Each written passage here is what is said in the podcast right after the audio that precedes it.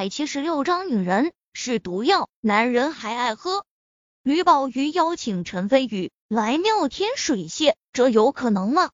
吕宝瑜是何等高傲的人，整个省城上流社会的青年才俊不知凡几，可从来没有一个人能被吕宝瑜邀请来妙天水榭做客的。陈飞宇区区名进士来的乡巴佬，更是何德何能？能得到吕宝瑜小姐的垂青，众人纷纷摇头否定，觉得这种事情不但不可能，而且还是天方夜谭，简直是一派胡言。你们以为我是三岁小孩吗？先不说宝玉姐眼高于顶的性格，单单陈飞宇前些天得罪了吕恩阳，就冲这一点，宝玉姐就绝对不会邀请陈飞宇。乔俊峰极其肯定地道。陈飞宇挑眉：“你确定？不如咱俩打个赌如何？”乔俊峰微微皱眉，不明白陈飞宇哪里来的底气。难道真的是宝玉姐邀请陈飞宇来的？不，这是绝对不可能的。就连尹氏家族精彩绝艳的方玉达方大嫂都不曾被宝玉姐邀请过，区区陈飞宇更是差得远了。他一定是在诈我，没错。想到这里，乔俊峰露出了然的笑意，自信地道：“好，你想赌，那就赌。如果我输了，以后只要听见陈飞宇三字，立即退避三舍；如果你输了，就三步一跪，从妙天水榭走到乔家别墅，向我爸磕头道歉。你敢吗？”众人纷纷哗然。这个赌注既不赌钱，也不赌命，但是赌的是两个男人的尊严。不管是陈飞宇还是乔俊峰，都是心高气傲之辈。如果输了，那绝对比丢掉数百万华夏币还要来的难受。好，希望你不会出尔反尔。陈飞宇嘴角翘起玩味的笑意，石子航更是强忍着笑意，一张脸憋得通红，心里骂了一句傻逼。突然。小胖子一声惊呼，眼中闪过惊艳、痴迷等诸多神色，震惊道：“那那是不是吕宝瑜小姐？”众人闻言，连忙扭头看去，纷纷出现惊艳之色。果然，只见大厅之内出现一名相貌绝美的旗袍女子，长身玉立，袅袅婷婷，嘴角含着淡淡的笑意。步步生莲，缓缓向着他们这边走来。在场大多数人都没见过吕宝瑜，但是见到这名美绝人寰的女子后，众人几乎是下意识的十分确定她就是吕宝瑜，因为吕宝瑜的相貌就应该这样美，气质就应该如此脱尘。真是宝瑜姐！乔俊峰脱口而出，眼神中三分惊艳。三分激动，三分仰慕，还有一分痴迷。老大，原来她就是吕宝瑜，啧啧，比我想象中的还要漂亮，难怪连我老姐提起她都一直赞不绝口。史子航瞪大双眼，像个猪哥。陈飞宇没有说话，微微挑眉，眼神中隐隐有金光闪烁。突然，小胖子惊呼一声。说道：“乔大嫂，吕宝瑜小姐，该不会是来找你的吧？”此言一出，众人觉得十分有可能，纷纷附和起来，羡慕乔俊峰的艳福。乔俊峰春风得意，激动之下脸色都有些发红。突然，他看向陈飞宇，露出得意的笑意，鄙夷道：“你输定了。”那可未必。陈飞宇自信且淡定，在众人注视下，很快吕宝瑜越走越近。乔俊峰按捺不住内心的激动，主动走上前，兴奋地道：“宝瑜姐。”然而吕宝瑜只是微微点头，便与他错身而过。乔俊峰嘴角笑意瞬间僵硬，紧接着内心升起一股不好的预感，猛然回身看去，力量之大。差点把脖子给扭伤了。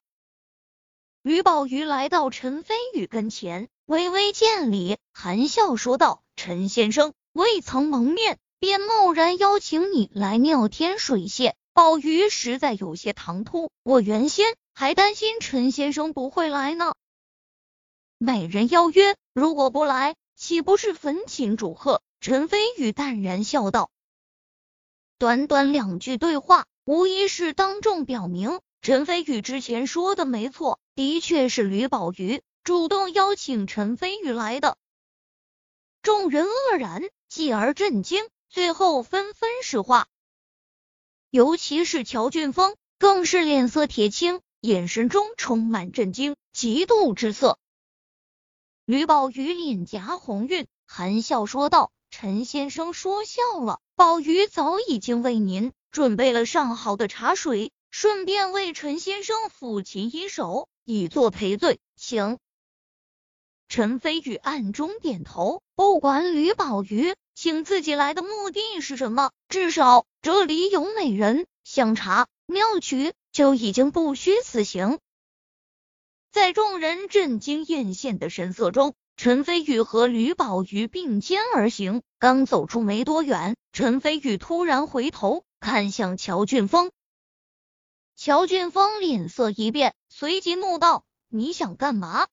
从今而后，你当对我退避三舍，敬畏如神。”陈飞宇神色睥睨，说完后不再看他一眼，一挥衣袖，转身便和吕宝瑜离开。乔俊峰脸色铁青，气得七窍生烟，心中一阵后悔。妈的，早知道就不跟陈飞宇打赌了。石子航站在原地，伸出大拇指，衷心赞叹道：“老大就是牛逼，不管到了什么地方，都是焦点中的焦点，比不起，比不起。”突然，小胖子来到石子航旁边，惊讶道：“子航。”刚刚那个叫陈飞宇的，真是你老大？那当然，如假包换。石子航立即挺起胸膛，春风得意。你老大到底是何方神圣？能跟我说说不？大不了我以后跟着航哥你混。小胖子嘿嘿笑道。石子航眼睛一亮，笑道：“好啊。”那我就跟你说下我老大的光辉事迹，这一切都要从鸿蒙时期盘古开天辟地说起。却说陈飞宇跟在吕宝瑜的身侧，鼻端闻到一股淡淡的兰花香味，有种恬静淡雅的感觉。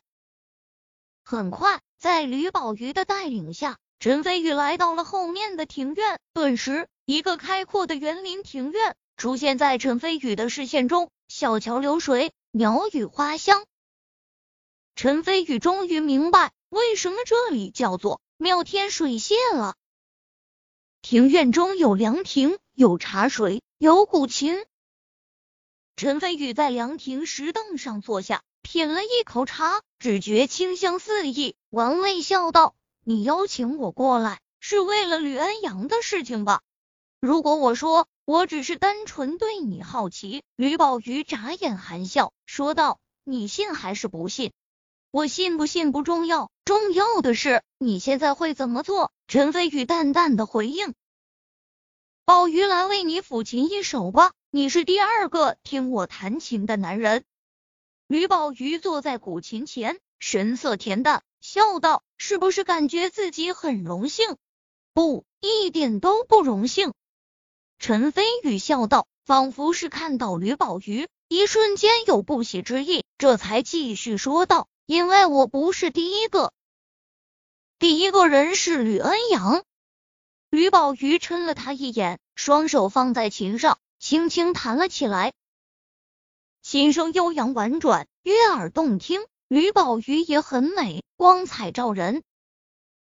陈飞宇微微闭上眼，突然。嘴角翘起一丝莫名的笑意，慢慢的，悠扬的乐声竟然渐渐激烈起来，曲调不断高昂。突然，琴音陡然加快，高昂激烈，仿佛千军万马，金戈铁马，气势汹汹，甚至琴音隐隐有种化作实质的感觉，杀意盎然。陈飞宇，其实你今天不该来的。突然。在高昂的琴音中，吕宝玉的冰冷声音却清晰无比的传了过来。陈飞宇挑眉，淡叹道：“看来你也是武道强者，年纪轻轻就有这么高的修为，也属实难得。”吕宝玉笑，轻笑，笑得很得意，说道：“你现在才知道，已经太晚了。你可知道，你刚喝下的那杯茶水里面已经放了蛊虫？”只要被我琴音催动，便会吸食你五脏六腑中的气血，让你痛不欲生。你又可否知道，在周围的屋顶上已经不下五把狙击枪，在瞄准你。只要我一声令下，你立马会被打成筛子。突然，从一处古色古香的房间中走出来一名成熟美艳的女人，她正是周月心。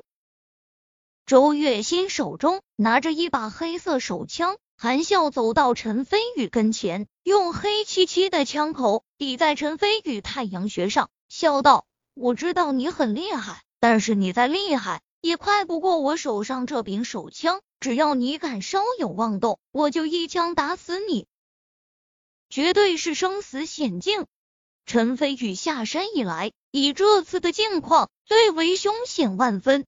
奇怪的是，陈飞宇非但没有一点害怕，反而眼中还出现欣赏之意，道：“你为了对付我，不但是身为武道高手的你亲自出场，还在我茶水中下毒，埋伏狙击手，又担心狙击枪距离太远被我逃开，又安排了这位美艳杀手近距离用枪指着我，让我数一数。为了确保万无一失。”你一共准备了四重杀招，不愧是在省城大名鼎鼎的吕宝瑜，佩服佩服。杀鸡当用牛刀，手起刀落，最为酣畅淋漓，这就是我吕宝瑜的性格与行事手段。不过有一点你说错了，吕宝瑜得意而笑，说道：“你还少算了一种，其实我一共为你准备了五种杀招。”哦。第五种是什么？愿闻其详。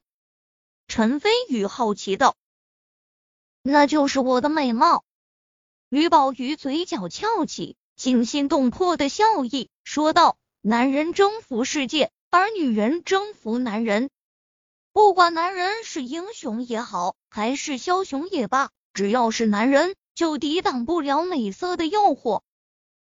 试问，如果不是我吕宝玉？”亲自邀约你，你会乖乖过来？就算你过来了，又岂会像现在这样不加防范的喝我泡的毒茶，乖乖走进陷阱？所以，女人美丽的外表就是最厉害的杀招，而且杀人不见血，但是男人还偏偏乐此不疲。你说，男人是不是很贱，很肤浅？陈飞宇叹道：“色字头上一把刀，故人诚不欺我。”